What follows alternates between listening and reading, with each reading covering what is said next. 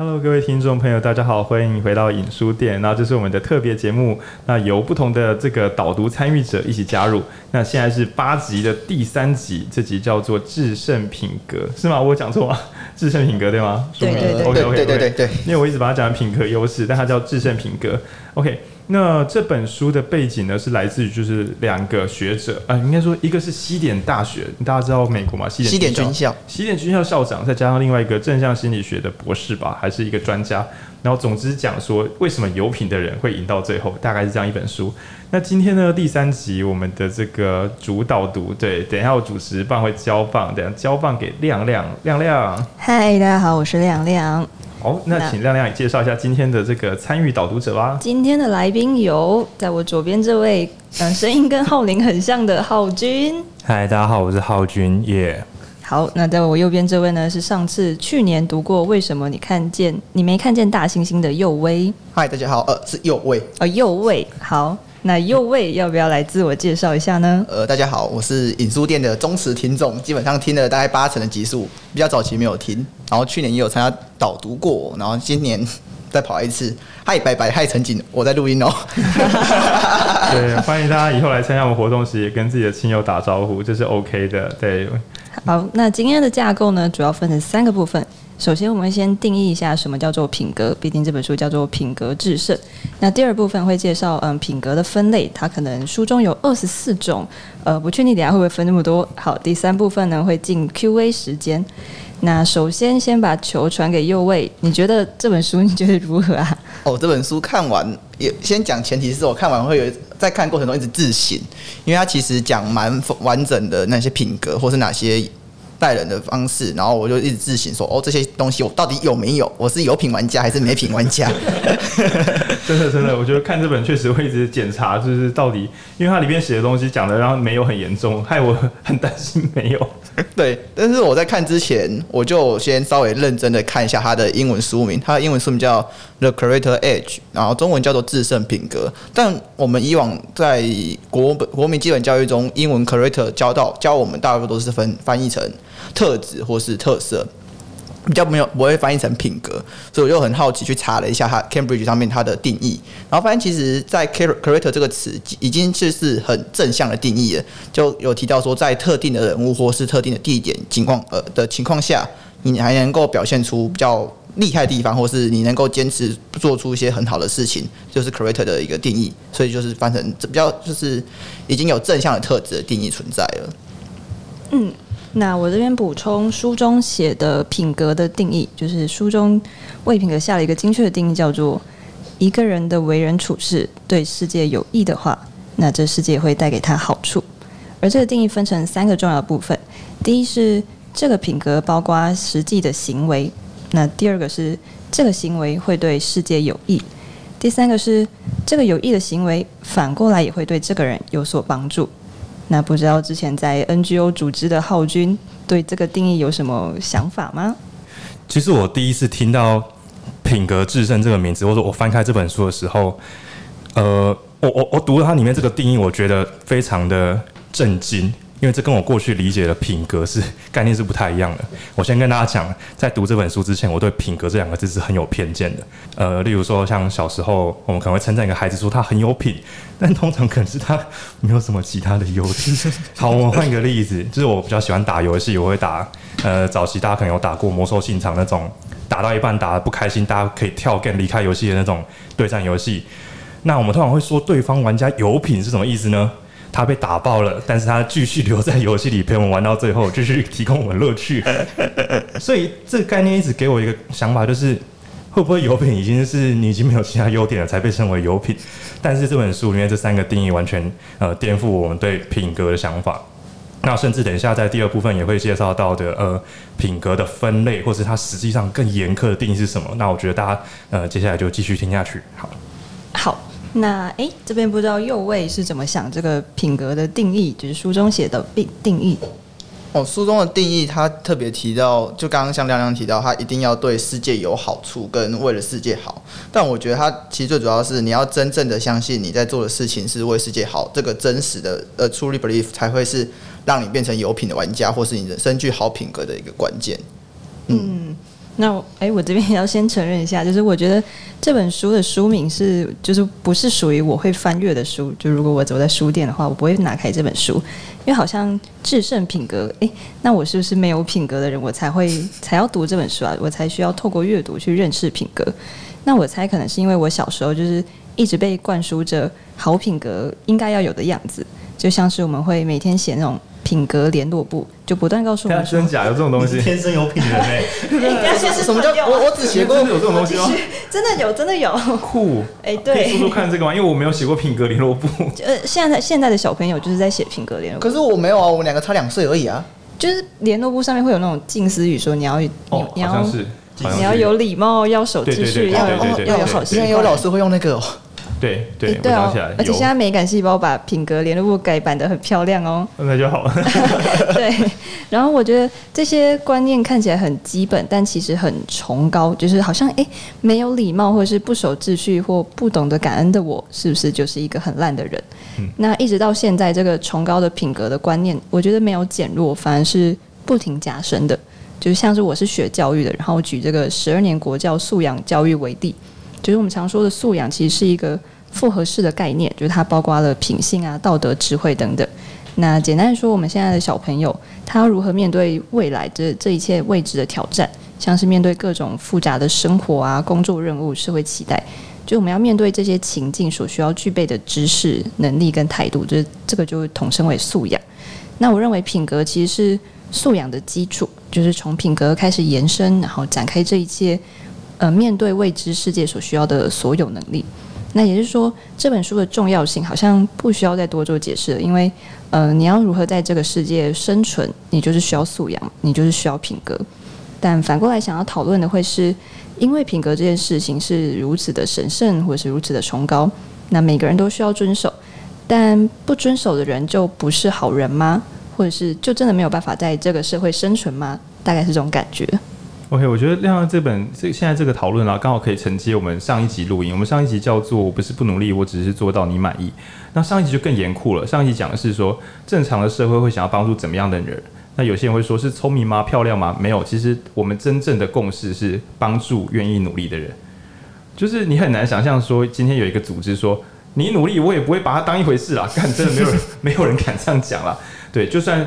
很像我们讲说参加奖啊，或者是说就是志在志在那个过程，志在努力。对对对对。但是呃，上一本书的意思就是说，如果状况够差，你的家庭出问题，或是你个人有一些真正的生理型的障碍，导致你没办法做到社会所认可的努力。我随便讲哦，比如说读书，假设我一次读一个小时，诶，以大人小孩都会觉得啊，这算专心了。那读半小时呢，可能还可以。但是整个社会可能很难忍受孩子读十五秒钟就说他也在尽力了，就我们的努力还是有一个量级的。所以当今天如果有人无法达到那个量级的时候，其实社会有点像，我会说是遍体抛弃。什么叫遍体抛抛弃呢？努力的人我们就赞扬他。这句话如果没有什么若 P 则 Q，对，非 P 非 Q，对，努力的人我们赞扬他，也就是说我们不赞扬那些不够努力的人。那这时候就跟亮亮前面讲的比较像，就是说，我们大致上以台湾来讲，其实我觉得台湾呃整体上来讲，如果你说会赚钱的人还是对社会付出的人，哪一个比较值得让人尊敬？以台湾的这个国情这个氛围，绝对是为社会付出的人。那你看，就是之前那个什么陈树学阿嬷啊，然后还有各式各样做好事情的人会摆在前面。我们还没有那么重商主义，重商就是谁可以赚最多钱，谁就是最棒、最有贡献的。我觉得台湾的氛围已经不是这样了。那所以问题在于说，在我们整体就是已经一个超有品国家。那我讲一个 GDP 数据，就是台湾的捐款数值在全盛期的时候有达到 GDP 一趴。几乎超过我们的军事预算，那我们的捐捐款的数值一度达到瑞士的十倍到四十倍以上。我说以国民年均所得，那你会想说国外的所谓的什么已开发国家，对不对？受过教育的国家尚且如此，看看台湾爆炸油品国家。那所以我们稍后会认真来讨论说这本书里面所提供的品格。那浩君刚才也讲得很好。从从小我就在老师心中不可能算是有品的学生，那为什么？因为我很容易被说恃才傲物。有在听 Podcast 的朋友应该可以自己推论。现在你听到的这个人，小时候老师真的会喜欢吗？我可以讲一个悄悄话，是会有人偷偷对浩林说：“你直接求他小。” 对对对，然后刚刚浩君其实讲错了，那并不是私下，不是悄悄话，不是悄悄话，因为我曾不是不是，因为我曾经在就是国中出了一点小意外，然后确实就是被人家当着面就是。边骂边揍，就是就是那些球，对，真的有，真的有，真的有，揍，真的有揍，对。然后他，我还有用脸接下他的那个巴掌，因为我觉得这样比较酷。然后我就站着不动，勇敢有品格。没有，我只是对说来话长，对。好，不要打断这个，这个。我只要说，传统上的教育呢，原则上会把就是呃对人比较好，或是比较谦卑、谦虚当做是美德。那至于那种爱顶嘴啊，很多想法的小朋友。哎呦，没有被抓出来骂就不错了，还说他是油品。那也就是说，我们所谓的什么国家都独尊智育，那其实是独尊什么成绩好的孩子。那我自己成绩很好，可是老师并不一定会夸奖这个成绩好，他就会觉得哦，你成绩好不错，可是你哦看起来就是太骄傲了，然后就是太喜欢想东想西了，太爱讲话了，这样他不知道我长大可以录 podcast 呢？没有，就是就是玩笑。抱歉，我这边要做个更正，就是我其中是有老师看出我的创造力。跟我爱讲话，所以把我送去演讲，那让我后来有就是还不错的人生这样。那总之，我们过往所说的品格，其实大多数会放在其中一部分。为什么说其中一部分？等一下可以听听看我们这本品格啊，制胜品格里面提到的完整品格。那作者双作者整理出了二十四种，跟二十四孝一样背也背不起来，所以我们等一下呢，用它的大分类来试着聊聊看就好了。那大分类有谁要提提看呢？我我我我，那我们就进入第二个部分，也就是品格的分类。那书中提到了二十四个分类，然后又将这二十四个分类分成三加一个类型。那这三个类型呢，分别是头脑、情感跟胆量。那头脑也就是创造力、好奇心。那你的思想够不够开朗？你有没有学习的热情？以及你的洞察力？那第二个部分是感情，也就是爱的能力、善良、宽恕跟感恩。第三个是胆量，胆量就是勇气。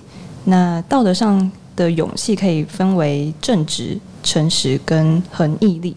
那不知道这边右威对这三个部分有什么诠释吗？呃，是右位。哦，右位好。今天要坐在右边的那个是坐在右边的 右边的位置，右位坐的。哎，这个好哟。好，好，来。呃，他刚刚亮亮提到那三个，我刚好有一个比较有画面感的自己对这个的诠释。第一个胆量优势，我会觉得就很像是一个军队面的冲锋官前锋，你要负责往前去开路，所以说你要勇往直前，并且你不能退啊，后面你退的话大家都完蛋了，所以你要有恒毅力，跟你愿意往前冲。同，第二个是头脑优势，我会觉得他比较像是司令官，负责跟前面说，哎、你往左边走，你往右边走，或是接下来打哪个战术会比较好。最后那个情感优势，我会觉得就很像是补给官，他负责补充那种。内心的能量，让前面的其他人们感觉到内心是富裕、被支持的，就那你的内心是充饱电的去往前冲，所以我会觉得分成三个，大家比较有画面感的，大概会长这个样子。然后除了这三种分类之外呢，还有一个加一嘛，也就是还有一个品格的综合体，从头脑、感情、胆量这三个概念去扩大跟延伸。那作者提到的是信任，那他讨讨论到的是人际跟团体的信任。以及信任对正向品格的影响。那呃，不知道浩君在这边对于这个这分类，或者是对于信任有什么想法想补充的吗？我大致上觉得，我好像是容易被信任的人，一定是我前面三项品格都做得很棒。好啦，这其实也不完全，因为我自己也是看这个分类的时候，我发现我自己的品格是有趋性的。就是可能在胆量方面，我自认为是我是超没胆的人，所以要冲要扛的时候，我会犹豫超级久，或是确保自己一定没事的情况下才愿意出来扛。那这可能跟我的嗯头脑优势可能也有关系，就是我的头脑优势可能在计算或者是洞察力上没有那么全面，所以没办法做出最好的判断。对，但是相对的，我在人道关怀这一块优势上，我觉得我应该是超强。所有跟我聊过心事的朋友，后来都愿意继续跟我聊。那我觉得这个信任感培养起来之后，我应该是一辈子都会是他们愿意聊的人。但说真的，回到工作或其他真的要干正事的时候，我对我的头脑或是胆量还是蛮恐惧的。对，那这个就是我自己个人的给自己的一个回馈，这样子。嗯，然后我这边补充一个书中提到信任的定义，因为我们刚刚提到很多信任嘛，那信任到底是什么意思呢？其实。嗯，书中提到信任是指需要可呃需要可预测性，以及嗯，在关系中的每一个人行为其实都是表里如一的。那关于这个信任，或是诶，这个信任在个人或者在团队中的沟通，不知道书中有提到什么案例？又我也可以帮我们分享一下。哦，书中里面他最常提到的案例其实是交生，就是大家知道药疫苗里面那个交生其中一间，嗯嗯，然后他有提到交生他们其实在往年有一次，他们面临一些名誉上面的破损，名誉上面的的损害，导致他们整个。集团面临破产的危机，那很有很多种做法。第一个就是直接他们死不认错，因为基本上那个是他们其他厂商出的问题，他们不一定要面对。而第二个就可能就是后来交生所选择的，把那个问题选择扛下来，并且诉讼金之类的都把它赔一赔。那他们会愿意这么做，原因就是因为他们信任他们整个公司的价值观，他们公司整个最后最终的那个。他们整个信念，然后这也是信任它里面所提及的组织里面的一个信任。然后在信任里面，其实我觉得他一直提到的就是一个东西叫领导，因为大多情况下，我们对于信任通常是觉得哦，我相信这个人，我才愿意被他给领导或指挥。所以我其实对于信任这个东西，我把它形象化，我会把它想成是通讯器。你愿意相信你通讯器传来资讯，或是你愿意相信你耳朵里面传来的声音，你才愿意往前跑，往前走。对，这是我自己对于信任读出来后一些自己的想象。OK，那我这边做个小补充，因为呃书里面其实我觉得它定义都非常非常的严谨，以至于如果你直接读，很可能会不好记忆。那我把下的信任摘要之后，会变成呃人们是否愿意相信你会为他做出最好的选择？对，大致上是这样。因为你你知道结果大致上只有两种，会跟不会。嗯，如果是可能会，那就是可能不会。对，所以今天想想看，说就是我把一笔钱托付给我的朋友，假设我有这个需求，托付给我朋友跟我借钱，当我愿意借给他的时候，我十之八九是相信他会做出最好的选择，在他的能力范围之内，他有可能还不起，那他绝对不是故意的，他已经尽他所能。但如果他能做到，他会为我做出最好的判断。那今天我会觉得这个信任可以说是整个制胜品格的终点。因为我们对外的善行，什么叫对外善行？比如说，我提供我的创造力，可是今天如果我的创造力掺着没有，就我的品格不完整。比如说，我很有想法，可是我的想法很可能会不顾他人的利益。那这个时候，其实啊、应该说，刚刚浩君刚刚讲嘛，他三轴里面可能也许只有一轴特别突出，就是他觉得他特别关心别人。但是特别关心别人，再配上也许是普通的智力跟普通的勇气，并不妨碍人们对他的信任。所以我会说。过去的学校教育独尊这个爱，就是独尊建立信任感，我觉得也不是没有道理。因为就算你其他两种的优势不太明显，那光是你愿意真诚，然后且就是温暖的对待别人，很可能就会建立信任感。那我猜传统的品格是跟信任感有超超超高度关联，对对对，所以这样连接起来。好，那但是呢，什么叫做就是其他两种品格也会带来信任感呢？比如说，你总是愿意再多试试看能不能想出好方法。那所以当遇到危机的时候，人们会觉得，诶，要不要咨询你的意见？是因为即使问题再怎么困难，这个人好像对于想出有用的办法，都会非常有热忱的去突破它。所以虽然他平平常没有很在小我们，就是 至少我好你，你知道。就是平常这个人好像没有很喜欢，就是跟我们一起吃饭聊天，然后或是关心我们的近况。可是，一旦遇到困难，这个人绝对会替我们想出办法来。那或是洞察，就是当我们需要看出这个混乱局面中有没有一些新的想想法、新的看法，那这件苦差事呢，对于有智能优势人来讲，可能其实就是他的本能。就像有些人对于背叛自己的人要付出爱，我相信对大家都是困难的，但对某些人来讲，背叛自己的人，我仍然能够爱他，这就是我的本能之一。所以我甚至会把这个制胜品格当作是一种良性本能。那所以前面就是我们在看这本书的时候，他有提到一个很很细腻的字，就是请务必要确定你的我们刚刚讲的制胜品格，请确定它是本能，也就是在你惊慌失措、状况很差的时候，你仍然能够好好的发挥。那为什么呢？因为如果我们的品格是为了建立信任感。你状况一差，这些品格就蒸发。那也就是说，我们对这个人的信任感只能够在顺风的局面的时候。可是顺风的局面又有谁需要谁呢？大家怎么样都好好的，所以我会武断的推论，这本书，呃，它超大量的去写西点军校，但我觉得未尝不可，因为，呃，战争就是最适合抛弃别人的时候，因为它攸关你的生死。那既然攸关生死，当然就攸关你的一切幸福嘛。所以在这么可怕的局面之下，如果你过往所说的品格在此刻有所动摇，啊，那就鬼州海聊聊，一点用都没有。对，所以我觉得这本书它没有去解释为什么一直提西点军校，但我认为它其实应该是要讲说一。最糟的情况能够用的才是品格。二，战争就是一般人的一生中可以遇到的最差情况。那所以三，整个西点军校都在设法训练他的学生们，能够在最极限的状况之下，还愿意动脑，还愿意去爱，还愿意冲锋陷阵。那这三者只要缺一的话，大家都可以一起死在战场上了。对，所以我觉得，呃，这本书在阐述品格的时候，有很多隐台词都完全完全没有讲。对。然后呃，我等一下想要聊聊就是这个智能优势，因为这一章我看的最开心。因为等一下我觉得两你们三位可以试试看阐述一下勇气，或者阐述一下爱这样。它的智能优势并不是纯粹讲聪明，它分成好多分类，看得我好开心这样。这其中包含创造力，创造力它的核心是突破框架。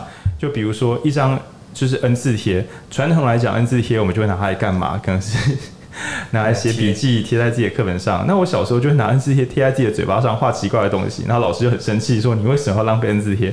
那我心想，我也不知道我在干什么。对，那这是创造创造力，是突破框架。那或者是学习的热忱。那我就想说，哈，这样也算是品格哦。就是因为呃喜欢读东西，喜欢看东西。传统来讲，就会觉得他就爱学习，或者是说书呆子这样。很少人会想象说，啊，小朋友爱读书被称赞，不是因为乖乖的，而是因为这就是一个优势。那即使学习是要耗力气的，仍然会有人无穷无尽的对学习产生热忱。然后还有其中有一个品格，我我忘记它原本的意思，但意思大概是呃开放性的思维。那简单讲就是，今天呢我在那边录音，那也许明天的时候我就会想说，糟糕，大家听这些书是不是听着听着反而没有自己读书，这样是不是不太好？然后后天的我可能，比如听完亮亮上次录音的时候说，可是有些人自己读这些书读不出这些道理啊，那我就想说，诶，对耶。这样说起来，说书节目好像也不是我想象的这么有问题。因为我曾经觉得说书节目可能会阻挠大家读书，自己读书是最棒的。然后在经过亮亮解释之后，我觉得对，有些东西如果就是像像蒋勋讲美学，我也会觉得我自己看那些书不如蒋勋讲给我听。对，所以这一瞬间我就觉得，嗯，这样我算有开放思维，就是有新的观点出现的时候，我比较不会陷入。可是你这样是对的，那我本来不就是错的了吗？不会，我会觉得，诶，这些东西都是可以接受的。那总之，他在智能优势里面列了五六种。那传统被认为是聪明的没品学生的你，如果听到这段，我建议翻翻这本书，你会觉得原来我也是一个有优势的人。那关于开创，那关于想出解决方案，然后以及有一点是很细腻，叫洞察，从万事万物中看出真正的意义。然后书里面要精心的写一句说，就是如果没有洞察力，其实这个世界并没有意义。对，你就可以把所有乍看只是摆在那边的万事万物，然后你重新说啊，我觉得这就代表什么？它对我人生有什么价值？我今天的行动可以怎么影响未来的我？那这一切的混沌其实中间有一个不变的准则，这些超级抽象的工作都要有有洞察力的人完成。那所以我自己在看这张的时候是乐淘淘，但在看勇气跟在看爱人的时候，我就觉得我还好普通。你知道我我偶尔有勇气，可是我的勇气都是在我觉得。嗯，今天拼一把会很不错的时候，我有勇气。就我，我并不是在真正的决心之中，还可以就是快快乐乐的，不是快快乐乐啦，就是还可以很有承担力的承担下去的人。对，所以我想后续，你要不要试试看？你你觉得爱那张它不是有很多分类吗？对人很好，我超爱的，不是啊，不要讲这个啊。对，那我呃仔细检视完这几项之后，我发现，在人道关怀里面。宽恕真的是我的超能力，我超宽恕，我宽恕自己也宽恕他人。那我为什么要特别讲这一点？就是呃呃，我想在这边顺便把这个品格展开到团队建立里面，因为我记得在书的前半段讲述这些品格内容，但在后半段讲述的其实是品格如何呃影响团队，影响团队，对，甚至在团队中如何建立能够让好品格萌芽的制度。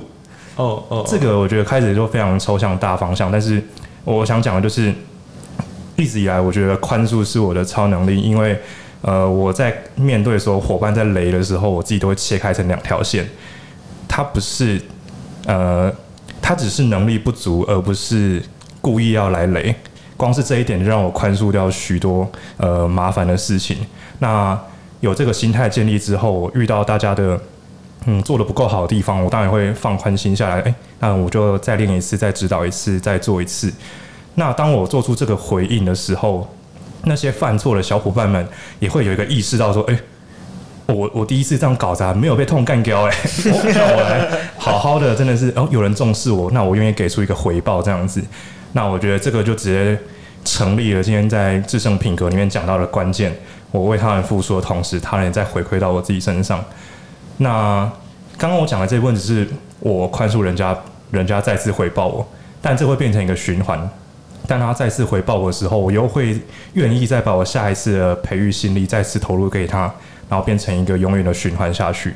那我觉得这个人道关怀真的是我在所有品格之中，我我用的觉得算是超级有效的。对，现在回头看起来，其实我还是蛮需要品格的。品格不是负面词。你是个有品玩家，有品玩家，超有品。那右位呢？我觉得。右位在我心中算是比较，哎、欸，你现在大三吗？大四，大四。因为我看你最近好像跑去参加那个小朋友不应该去参加的商业思维学院啊，很刺激啊！我看你是你是个勇敢玩家，你要不要聊聊看？就是第一个冲锋陷阵的战士型品格，勇敢。对，哦，我先解释一下，浩宁刚刚提到的是一个。开给社会人士的一个教育组织，对，而且应该不是 社会新鲜人，我觉得是稍有经历的社会人士。哦，就就是基本上一定会有两三年以上工作经验的人在那边去进修，或是去想尝试转职学习的地方。啊，浩宁提到是因为我去参加里面的一个营队，然后叫产品经理学习营，就要训练让没有产品经理经验的人去尝试看，当当看产品经理要做的事情。那我我会参加的原因，通常就是因为我会觉得，我只是一个，我还只是个孩子，我做错了，基本上很多时候应该不会有太明显的被苛责，但是我往往会用这个东西来帮自己打底，然后往前去，让自己去愿意往外尝试挑战。我算是有一种在尽可能的利用我还本身是身为学生，或是我还比较菜的身份，我知道我有这个身份的情况下，我可以去往外去尝试去闯。虽然说雷了还是会被念，但。别人对我的可能期望值就比较不会那么高，所以我就有可能做出超出对方期望的表现。我觉得你这个真的是勇敢战士诶，你是用洞察力理解自己的身份以及环境，或者是呃年纪或时间可能也是一个资源，你有计算到这个资源，你知道在此刻去挑战。那我觉得这些计算完之后，你真的是。有勇有谋的一个策略，我觉得超猛。我觉得你太宽容了，太宽容了吗？没有，谢谢，我超有品。对，好，那呃，我觉得在这个勇敢性格中，有一项几乎不被传统人士认为是勇敢，因为传统讲勇敢，我们翻台语就是“劲小”，“劲小无敌论”，谁敢拼敢冲就是最棒的。那我们以下来想想看，什么叫做敢拼敢冲？那比如说一种就是跟人家起冲突嘛，在路边小擦撞，拿出我们的球棒跟对方沟通，诶，这是一种勇敢吗？呃，我们拿出我们的基本定义：一，你对这个世界有帮助吗？二，对方会对你更好吗？不会嘛，你拿球棒，他就拿枪了，你们谁会比较好过吗？对，所以呃，我们传统想象的勇敢似乎是一种就是冲锋陷阵型的勇敢，可是有另外一种勇敢是这本书里很强调，那也是又为前面。我们在呃事先导读的时候有提到这本书的这个作者群，然后还包含他的合作伙伴里面有一个人，我是我真的超爱的恒毅力的作者。在这本书的定义中，恒毅力是一种勇敢。那我来举一下这个奇形怪状的例子，就比如说你本来身体很瘦弱，所以你就固定自己去重训。在传统的社会定义中，谁会把这种事当作是勇敢？就想说啊啊，这样有很困难吗？这不就是很有毅力？很有耐心吗？可是我们再回到，就是说日常学习，做一件事，不断的修炼，不断的自我挑战，意味着你会不断的面临失败跟无能为力。就是我昨天举起一百零五公斤，然后我下次去的时候觉得奇怪，姿势不太对，又回到剩下七十五公斤或八十五公斤，然后甚至中间可能会受伤，甚至可能会两三个月都在同一个重量，就是上不去。那或是说工作压力很大，所以短期没有去训练，再回来的时候又退步回来了。就是所谓的训练，就是要在无穷无尽的自我要求中忍受那个可能进步、可能退步，然后在这个有期待所以有伤害的情况之下，不断的努力下去。我再慢慢讲一次哦，你要在有期待、有伤害的情况下努力，因为许多人自以为就是什么刻意练习，说有啊，我都有在练，可是你根本就没有想要挑战那些会失败的目标，就变成就是公园阿贝式打球。我已经打球三十五年了，结果都在投篮而已，就是在做一些本来做得到的事情。对，那真正的训练是有点不舒服的。比如说，我今天想要录音，那我自己每次录音，我都抱着一个，我真想要录出一个三十年后的我听都会觉得很有道理的作品。那或是说，假设有别的 podcaster，我会希望在所有人录同一集书本之中，我仍然能够讲出一定以上的水准。对，那这件事情是每次都会成功的吗？没有，就是我最近觉得比较顺利，但是我也有很多次录到一半就决定关掉了，然后休息以后再重来重录。然后你就会想说啊，我都录这么多集了，怎么还会录出远远不如十集之前的能力的这种作品？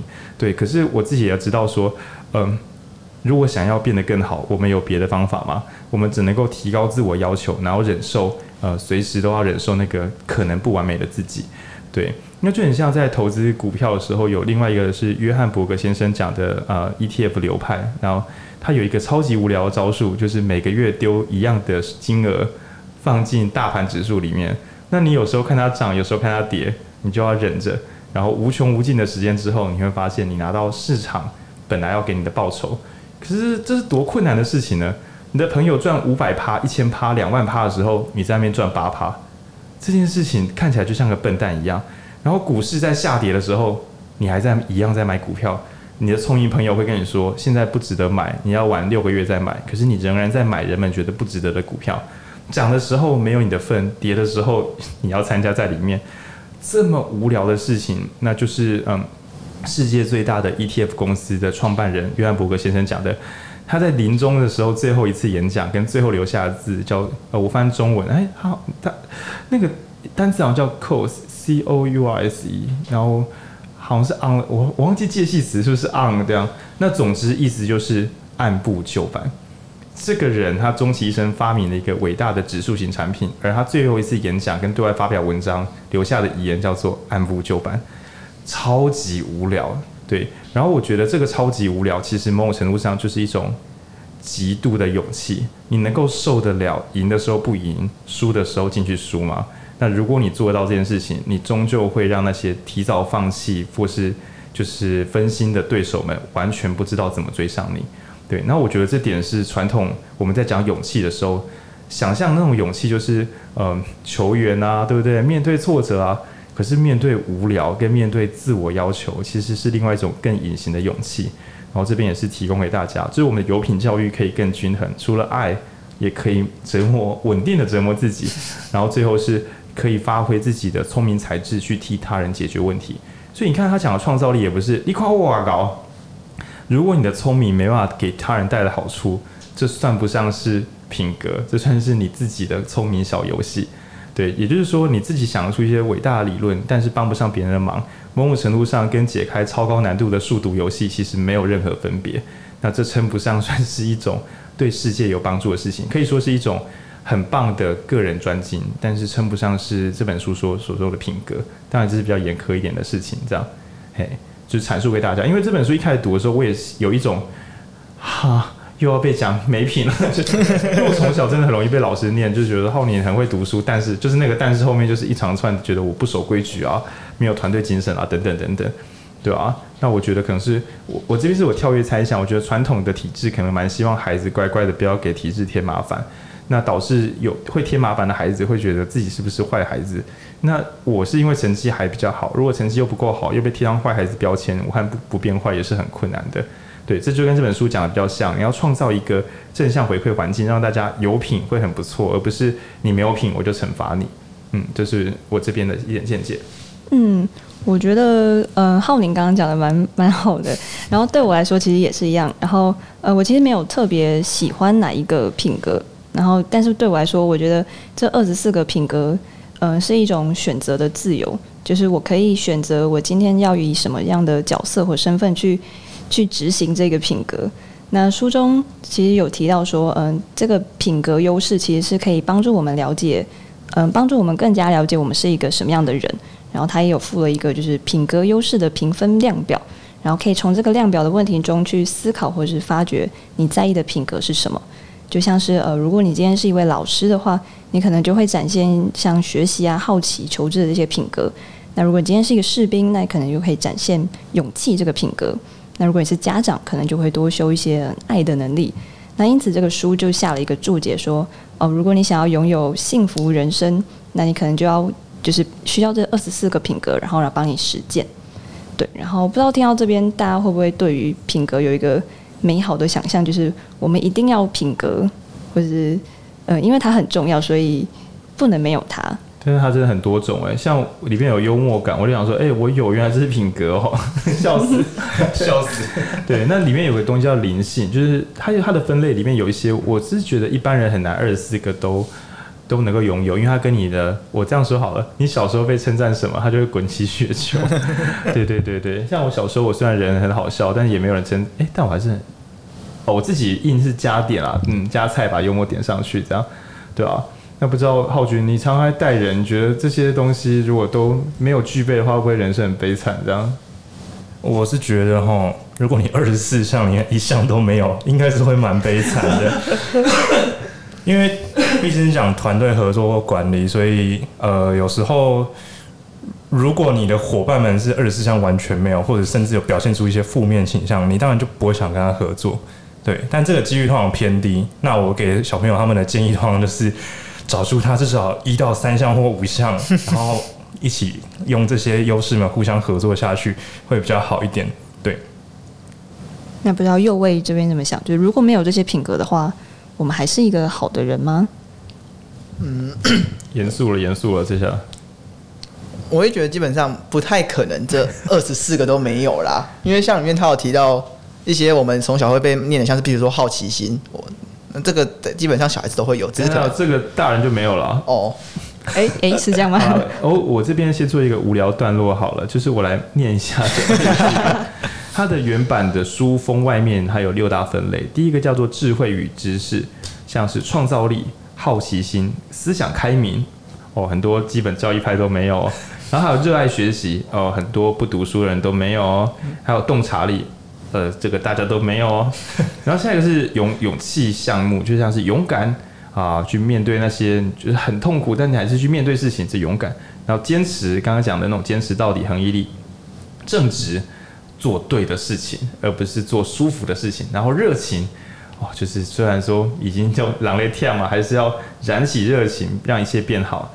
然后对，那下一这个大项目是正义，这边的正义它比较广义，像团队合作、公平，还有领导力。这些，嗯，这个好像也是蛮常被拿出来讲的重要品格。还有下一个是浩君说他的强项，人道、爱的能力、善良，还有社交智慧。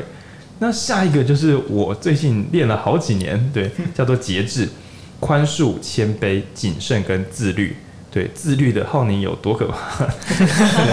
我也在想，我最近比较早睡早起，我真的觉得真不容易，希望可以再多撑一一周这样。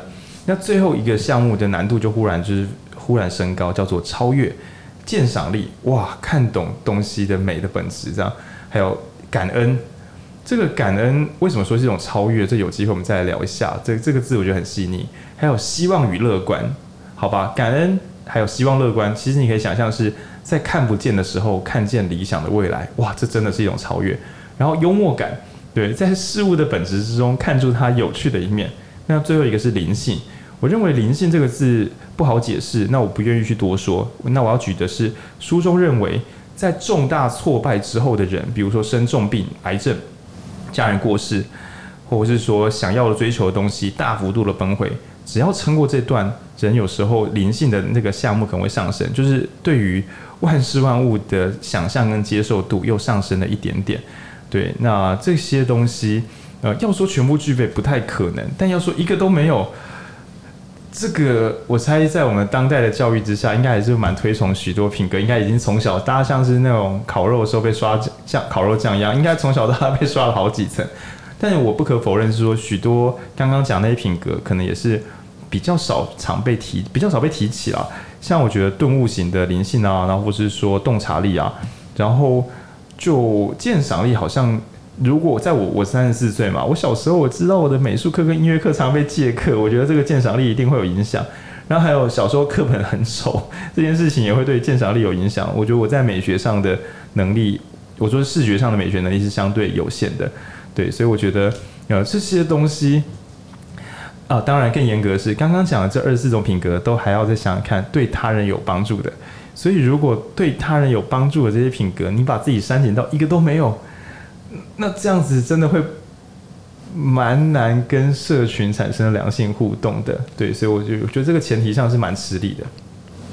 嗯，那那如果不是一个都没有，而是呃有一些状况，就是嗯，我举一个例子好了，譬如说我。嗯，昨天在浩君那边听到一个例子，叫做如果今天要穷死了，然后我在路边捡到了一千块，那如果我不还回去，我就没有这个正直的品格。那但是因为我要穷死了，所以这个跟我的呃生活是产生冲突的。那这样子我是没有品的人吗？哇，浩君，你问一个鸡巴题啊！这是我上班的时候跟老板聊到的题目，我觉得很棒，因为我觉得并不是所有人都可以一直维持在有品状态。那天我跟老板聊这话题聊得很开心。那当然，我自己给的答案是，这个情况下你没有把钱好好交去警察局，你一定是没品的啦。但是没品又又能怎么办呢？对，我觉得在关键时刻可能自己即将死去，但是我做了这件稍微没品的事情，好像也没有想象中那么没品。那应该是可以接受的吧？我不晓得他 来，我把其他人前几天要拉开，就是浩君刚好读这本书的时候，去跟他水电行老板聊天，然后他的老板就说：“哦，如果他小朋友捡到一千块，他就把一千块送给教务处。”老师就跟他说：“你很棒哦，以后要多捡一些一千块。”这这段我不知道是不是虚构的，搞不好老板开玩笑。但是老板一直是觉得他觉得他小朋友没败，就是捡到钱会放回去。嗯，然后浩俊就跟老板聊说：“哎。”然后老板主动自己聊说，他年轻的，他现在如果有客户多填报价单，他也会跟人家讲，不用那么多，填错了。嗯。可是他说他刚开始接案的时候也是觉得啊，有赚就有赚就赚，不要闹就没饭吃。那所以在延伸讨论就是，这个如果我们真的曾经当过没品的人，这件事情真的是很严重吗？在走投无路的时候做一件没品的事，这真的是不可行的吗？那我们来问一下我们这个大四学生有为。哇，在一个月后就要被迫裸辞哎！哦，你说你就不能够再当大四学生了？然后就毕业被迫裸辞，那个是不是有些人会技术性的再当一次大四学生？那就不是大四，那就不是有品玩家。哎、欸，这这这样算有品还是没品？所以这是深度讨论的地方。你先想想看，对，到底要怎么来鉴别这件事情呢？好，我先我先这样说好了，我会有自己的想法，但是今天是读书嘛，所以我就用书中的这个讨论。也就是说，这有点吊诡啊。我们难免会期待掉一千块那个人不痛不痒。嗯嗯。如果他今天想要把一千块丢掉，我们就把他的钱拿去用，这样子不就是让他得到幸福吗？那这时候大家想说，干，跟我小，对，好，这是玩笑，这样。那所以呃，我们分两个层次，一个是我急需用钱，所以我需要减这一千块。但其实我们刚刚讲是一个封闭环境，对吧？就是除了这一千块之外，我不能得到任何东西。对，所以这个时候就要回到社会安全网。就是我们的走投无路有一部分是我们自己的问题，但是就更宏观的角度，尤其像我们第八本要导读的北欧不是神话这样，如果整个社会都有一个共识，就是人们每个人都有机会走投无路，有人觉得自己不会走投无路吗？这么厉害这样，当每个人都有可能会走投无路的时候，我们就要多花一点点资源，让这个社会随时可以接住走投无路的人，这样的社会人人都可以当好人。对，因为我把这一千块还回警察局，然后说，哎，现在不好，警察先生不好意思，呃，我因为失业，然后我一些经济出了点问题，我忘记去申请一些费用了，所以我想知道我现在可以，嗯、怎么做会比较好。然后警察就跟他说，哦，我跟你说，你去外面拿石头丢破那个车窗，我，然后我就把你送进拘留室，然后给你饭吃。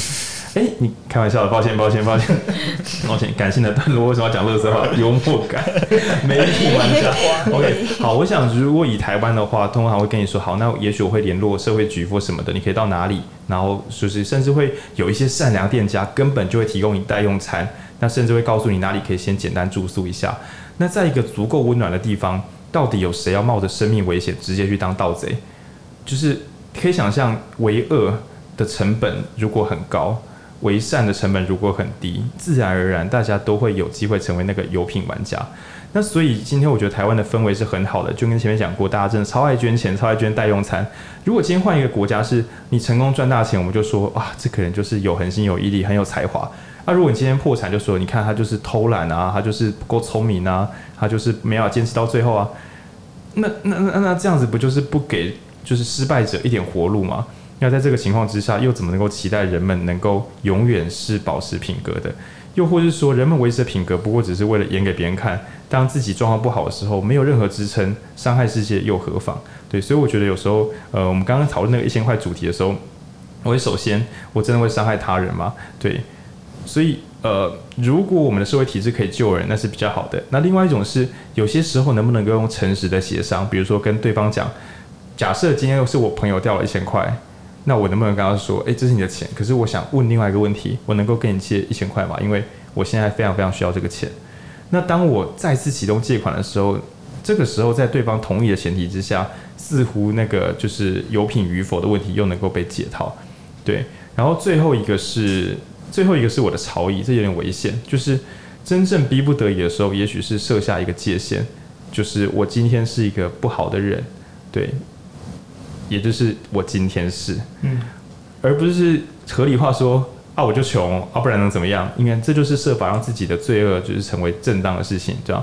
那也许是我今天真的是，那如果要付出代价，我会付出代价。但因为怎么样怎么样的原因，我今天是这个状况，那我会找机会去偿还这一切。当然这是下下策，因为信任的破灭，刚刚在讲说品格是为了建立信任，信任破灭之后救不救回来，这个是没有很肯定的事情。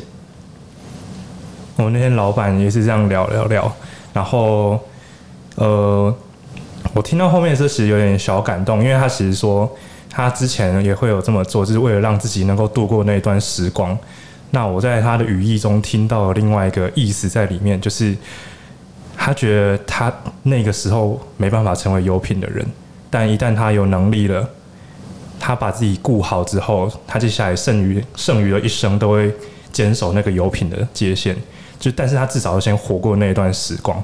那所以大概从他从一个小小的水电工变成水电行老板之后，他基本上我听他他赚是赚蛮多的，但是该捐的也都有捐。甚至我上次有就就是跟着他去工作，他开车载我过红绿灯的时候，他突然靠边停车，我想干你冲他小，因为那是紧急刹车，然后靠边，但是旁边没有其他车，没有什么危险啊。他下车走到对面，对面有那个路边有那种和尚拿斗带着斗笠，手上拿着那个募款的钵，他就投钱下去，因为他说那是他发愿过，总有一天要还，或者接下来每一次只要在路边看到一次，他就会投一次。我说听到，我靠，他真的成为一个超有品的人。那我觉得当初那个美品是好像又可以被原谅了。一定是因为我擅长宽恕他，我没有把气氛打断。对，这是我一个回馈跟感想。对，对，但我觉得这种真的很，因为如果我们不讨论这种问题，就会变成，因为书里面其实真的不太容许人们有美品的时刻，嗯、所以我们不得不来讨论这种特殊状况。对，其实我也想到捡到钱的故事，就是在我高中的时候，那时候高中的时候可能就还是在妈妈打 call，又没什么钱。对。然后有一次在彰化高中的下方的一间店捡到三千块，哪一间？我要去，我要去。好，来继续来继续继续。对，捡到三千块以后，当下自己的第一个瞬间就是，哎、欸，这个钱我可以捡吗？就是当下先愣了一下，但是我就是立刻先拿起钱去问当那那时候的那个时空背景下附近的人，那个顾客或是店家，说，请问一下，这三三千块是你们的吗？还是有谁掉的？甚至问了旁边在提摩托车的人。问完以后，发现哎、欸，大家都没有掉这三千块，所以我的内心的天平开始动摇，就是哎、欸，我要捡吗？我要捡吗？但我后来选择一件事情，是我把它拿去警察局，然后因为我知道，反正我拿去警察局，过一段时间以后，我对半年，对对，至少半年后我可能会拿到完整的钱，或是有人拿到以后，他也一定得分我一些钱，对对。然后那时候我就我就想说，哦，好，这样做以后，我就拿后来因为要做笔录嘛，捡到钱要去做笔录。我就拿那个笔录单去问教官说：“教官，请问一下，可以拿这笔录单给我做记大功吗？” 我说：“哎、欸，教官，我拾金不昧。”对 对，我我在想，那我这样做的心态算有品还是算没品？因为我的出发想，你我出发点是我过一段时间以后，我可以再拿到这笔钱。同时，我可以拿这个东西去换我的大功。对，我只能说你避免了侵占罪，但在这本书的定义绝对不算有品。对，因为你一开始的时候不是出于帮助他人，你是出于想要钱，但是不想出包。因为如果你把钱拿走，后来发现是别人的，真的会真的是侵占。对，然后第二个是呢，这个这个你还想到了争取大功这件事情，所以这个在这本书的定义中不算。但是我猜这个有点太严苛，因为只要能够让整个世界变得更好的话，你知道为什么要记大功？为什么捡钱还钱的，就是捡钱捡到钱给警察局，然后当事者捡到钱之后还要把一些抽一点趴数给那个当时捡到的人，这些设计都是为了鼓励大家做好事。对，所以我觉得也未尝不可。所以书里面有讲到说，他讲三阶段，就是第三阶段则是，嗯，帮助别人之后啊，世界也要对这个人好哦。那作者有提到说，因为如果少了这一条，实在是很难说服所有人们去为他人努力啊。不然这样就会变成做好事的人弄得不好，又变成被剥削的人。对，所以他提供这个条款，只是就你刚刚那个条款，可以说是一个聪明的少年了。对，洞察力。对，创对。呃，让我想起我之前也有把一千块拿去捐警察局，后来我把那张单子弄丢了。好好好，亮亮亮亮。好，那我就直接跳下一个，就是刚刚提到除了生活面之外，就是它如果是危害到我们生活，或者是呃，我们就好像就会陷入那种有品没品的二分法。然后，但其实解法应该是做出当下最好的选择。然后，我想跳另外一个是，那如果今天不是生活，而是职场呢？就是如果。呃，我们已经能够好好的生活了，而我们要运用我们生活的呃能力，然后去面对职场的工作环境。那嗯、今天的问题是这样，就是假设我今天要辞职了，因为我对于这个工作没有什么动力，或者是我跟上属的价值观其实是不合的。那嗯、在这个我已经提辞呈的当下，然后我还是要就是嗯、到我辞职可能还有一段距离嘛。那我在这段期间，我还要跟我的同事工作。那这样子的话，我我需要就是跟其他的同事保有这种好的协作能力嘛？因为其实我没有我的，嗯、呃，我不是很相信这个公司的组织文化，但但我想摆烂，那我这样是没品的吗？好，那我们来做个大冒险哦。刚刚的题目是什么呢？就是我已经确定要离职了，那我接下来要好好做人，还是 有做就好？那我们把这个问题先抛给还没有找到工作的右位。那看看呢？哦，我们现在频道，我后来查了，我们频道每一集大概平均是一千以上在听，对，所以也许包含你未来的雇主，你要不要试着说说看你怎么判断的呢？首先，先回到亮亮刚刚的假设，是你跟这个组织的文化价值观真的要走了啦，真的真的不回头，对，已经不回头，但是你并没有代表说你和你。同事之间的关系有怎么样？只是变成说，你们协作关系上，你是不是要能够那么的尽心尽力，把可能做到以前的一百趴、一百二十趴？对对对，这样讲比较精确。就是以前都是跟他拼燃燃燃燃到觉得不太行，那这个临走之际还要燃下去吗？嗯，我会觉得可能先界定好你同事之间对你的标准在哪边。就是哎、欸，我觉得你做到这样就够了。甚至因为如果你假设已经要离职，我觉得就可以直接跟同事说，我再来要走了。这是未出过职场的人的想法，对。然后要走了，但是我还是会把我要做的事情做好。然后就提到我大概可以做到哪些哪些东西。那你觉得这样够不够？或是我觉得觉得说我哪边还可以做更多，让你比较方便，不会因为我临时要走了或造成太大困扰。因为我会觉得你和同事之间，你们之间是以个体的关系在互动，而不是说组织和组织之间的文化的关系在互动。所以你。把这个关系不要搞糟的话，就是有点像是做人留一线，日后好相见，搞不好将来又可能当同事。所以我会觉得你把你的之间努力，你要做的事情的界限界限界定好后，你做到那个程度，你就可以往外去做，可能自己要为了下一份工作的努力，或是说你再来打算怎么做，而不是直接摆烂。我觉得这样都会比你直接放飞自我来的好。哦，浩君呢？浩君，浩君，你不是也刚离职吗？这个我心中早就有答案了。从我开始做学校里面的团队报告的时候，就知道了什么时候该放慢，什么时候该好好做事呢？当然就是看这些人有没有对你好啊。他对我好，我就要回馈他；他对我不好，我就 看情况，看我心情。对，因为我能量不一定足够，可以回馈这些不好的、对我不好的回应。对，那我想，我我的大方向应该跟右位还是蛮相近的，就是至少我把我该做好的事情做好。那至于摆烂。呃，只要我还在领薪水，我就必须要有义务把我自己该做的事情做好。对，那甚至我要离开的是公司，我并不是要跟每一个人撕破脸。曾经对我好的同事，我要最后至少不要造成人家困扰，不然以后谁还要帮我？QQ，对不对？但是如果真的有那种太恶劣对待你的人，我是那种视情况会给对方报应的人。就是大家不是有听过一句话，什么举头三尺有神明，做坏事会有人报应吗？那我之前有听过一个伙伴，他讲过一句话，我觉得很赞。不要期待世界给他报应，此刻你就先给他报应。我就是你的报应，我就是你的神明。对，这个报应包括好事好报跟坏事坏报。那我觉得那些做坏事的人，那些在职场上霸凌人家或者是做什么真的是很不 OK 事情的人，如果没有人出来谴责他，没有人给他们阻力的话，他们就会继续做下去。那甚至我觉得他们继续做坏事，对整体社会还是不好。总有一天可能又会再次烧到我身上。所以我对于除了好事好报之外，坏事也应该给他们适当的坏报给他们。那这是我自己的中心思想。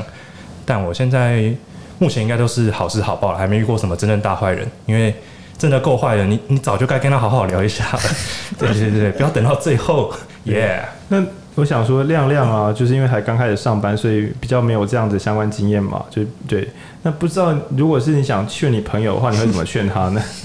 劝我朋友哦，我的朋友其实是假设啊，假设这不是真的。哦，我的朋友不是那个要辞职的人，他是帮其他人收烂摊子的那个人，被雷的那个人。对对对对，他就觉得别人都在雷我，他们就是提了辞呈，然后就准备要拍拍屁股走人的。那那我现在就是，我还是要继续帮他，因为我还是会持续待在这边。但是我又看他很不爽，就是为什么凭什么你们可以摆烂，而我要这边帮你擦屁股？对。那这个时候我就会还是回到呃中心思想了，就是我是在帮他们擦屁股吗？还是我是在坚守我认为正确的事情？那我觉得这是完全不一样的，对，就很像说你这个孩子怎么这样？跟我身为一个家长，我需要把这个孩子照顾好，对，我觉得这个有一个很优美的差别，对吧？所以我是换位思考大师，所以是看事情的角度不一样。呃，我觉得应该讲回到品格的话，就是我们好像这通常。不太问外人怎么对待我，就是比如说他的摆烂，可是他摆烂，可是问题是我的工作职责刚好就是去承接这个业务，对，所以我不否认他的摆烂，我也不否认我的愤怒，但是啊、呃，如果我还在这个地方，那我恐怕需要尽我所能的完成它。这个尽我所能不是自己累死啦，跟上司回报也是一种，对，诚实也是一种美德。这个诚实有个最难的地方，就是跟他人，尤其是自己的上司禀报自己的无能。这件事情非常酷，勇敢，非常勇敢，就是直接讲说，哎、欸，我报告一下，我那时候有两个同仁离职，那我本来想要承接业务，那我测了两三天之后，觉得就我的能力应该是负担不了，所以我想要在就是 我把事情搞糟之前先回来回报，然后也想我可能提出一个副案，拿出我的创造力，想出我的解决方案，也告诉我的上司这个解决方案的瑕疵之处跟风险之处，然后大家一起来讨论看看，然后同时也要宽恕。那个不够，也许其实自己不是不做不到，只是一想到要做到那件事情就心力交瘁。就我们前两篇有聊到，就是那个要好好休息，就是心力、体力跟脑力。一想到要收烂摊，就觉得好累。为什么要这样做？那你要宽恕那个不够热情、不够阳光的自己。就是曾经的我可，可因为很多人会抱怨什么？不是抱怨，很多人会自责说，曾经的我什么烂摊都能接，现在的我不太行，是不是？我现在怎样怎样不好的？因为也许有时空背景啊，就是你可以宽恕那个非全盛期的自己，对，那一切都是为了什么？我们是为了自私，是为了伤害他人吗？如果我们今天很确认，我们是为了帮助他人，以及用这个真真心诚意的帮助他人，希望世界会对我好一点，那我认为这个流程仍然是没有问题的。不然，如果曲解了制胜品格，认为我们都要成为完人，那就是忽略了人会有极限。那当然，我觉得这本书他很喜欢强调人没有极限，恐怕是因为在打仗的极限状况中，你的疏忽或是你的放松就是攸关生死。那你命都没了，你还要求什么退一步？没，你没有退一步的空间啊。但我相信，在一般人的生活中，就仍然有进退的空间。我今天本来很擅长做简报，那我做到心力交瘁了，只好忍痛跟老板说，我可能必须离开这份工作，因为我觉得我能力跟跟不上我自己的期待。那这到底是怯懦？还是勇敢，我觉得还是要看你怎么发这个心。比如说，你想要看到很好的自己，可是眼前再这样盯下去，你只会厌恶自我，以及放弃这个热情，放弃你曾经最好的能力。那因此，我宁可眼前看起来像是一个逃跑的人，我也不要盯到坏掉。那所以我觉得，这就真的是综合智能。这有时候是靠的是你对自己的慈悲，有时候是靠的是对自己的洞察。那我觉得这些，呃，这二十四个有时候初看会觉得某些东西自己用不到，但我就会觉得。那那只是时候未到，这样不要随便说我有什么什么就好。那我觉得这本书其实蛮值得大家细细的去对。如果有些那个品格，书中说的品格，你刚好极度缺乏，我认为还是要稍微研究一下怎么会这么缺乏，对吧？比如说幽默感，我知道我幽默感过剩，但我真的觉得很多人把幽默感当做是一个不用吧，你会不会正经点啊？可是我认为在生活中，我说的生活不是工作，在工作中我觉得可能也需要。但是你的一生之中，跟你所爱之人相处，你都没有一点笑声，而你不认为这是有问题的，这是不健康的。嗯，对。虽然说我时常笑声太多，但我仍然认为，对幽默感这个东西，应该是我称为是一种可能性，就是我们除了刚性的逻辑，就像城市码一样，A 输入变 B，B 输入变 C，除了这么刚性的世界之外，能不能够容许一些 A 不等于 B，A 不等于 A 的一些奇形怪状的空间，容许一些。比如说，为什么要养猫啊？猫很可爱啊，可爱对我们有什么用？就很可爱，就很可爱啊！对，对，就是 它有情感优势。我们能不能容许一些就是言外之音，或是奇形怪状，好像对人生没有帮助的纯粹的快乐？对，那所以我会觉得《制胜品格》初看就是很教条，然后你如果看完之后，你也许会觉得有有有有一些东西我有，但我反而会觉得检查一下哪里特别没有。所谓特别没有，就是你完全不以为意。事实上不是匮乏比较危险，是不以为意，就相当于是汽车，然后说啊，你轮胎好像右后方好像磨平了，说哦，那会怎样？这种心态，我觉得是相对危险的。对对，我觉得可以拿来做整体检查。嗯，那我们刚刚还有其他的那个吗？题目？对，这两题，一个是在生活遇到绝境的时候，我们能不能够成为一个没品的人？一个是软一点。在职场上，我们已经心很累，想要退后的时候，我们能不能够有多一点选择？那我觉得要回到这本书的中心思想，我们真心想要他人是幸福一些的吗？那以及这个他人幸福，长期来讲会导致我的幸福吗？那我我这边要对一些很容易被情绪勒索的人，就是做一个提醒哦。如果你对他人的付出，只能够换得不被欺负的话，那你就是被霸凌喽。对，我们要的是我们对他人付出善意，而他人也会对我付出善行的这个正向机会，而不是我如果不对他好，他会揍我。哦，那这个就是你打电话给妇幼保护专线的时候喽。对，因为这边讲的是不求互相不求回报的善循环。当然有人说啊，你不是希望人家对你好？什么叫不求回报？不因他非得回报我，我才行动，有可能就好了。对，而不是说我不做这件事情，我会直接遭到一个恶意的惩罚。对，因为书里面很喜欢讲，希望能够让大家自动自发。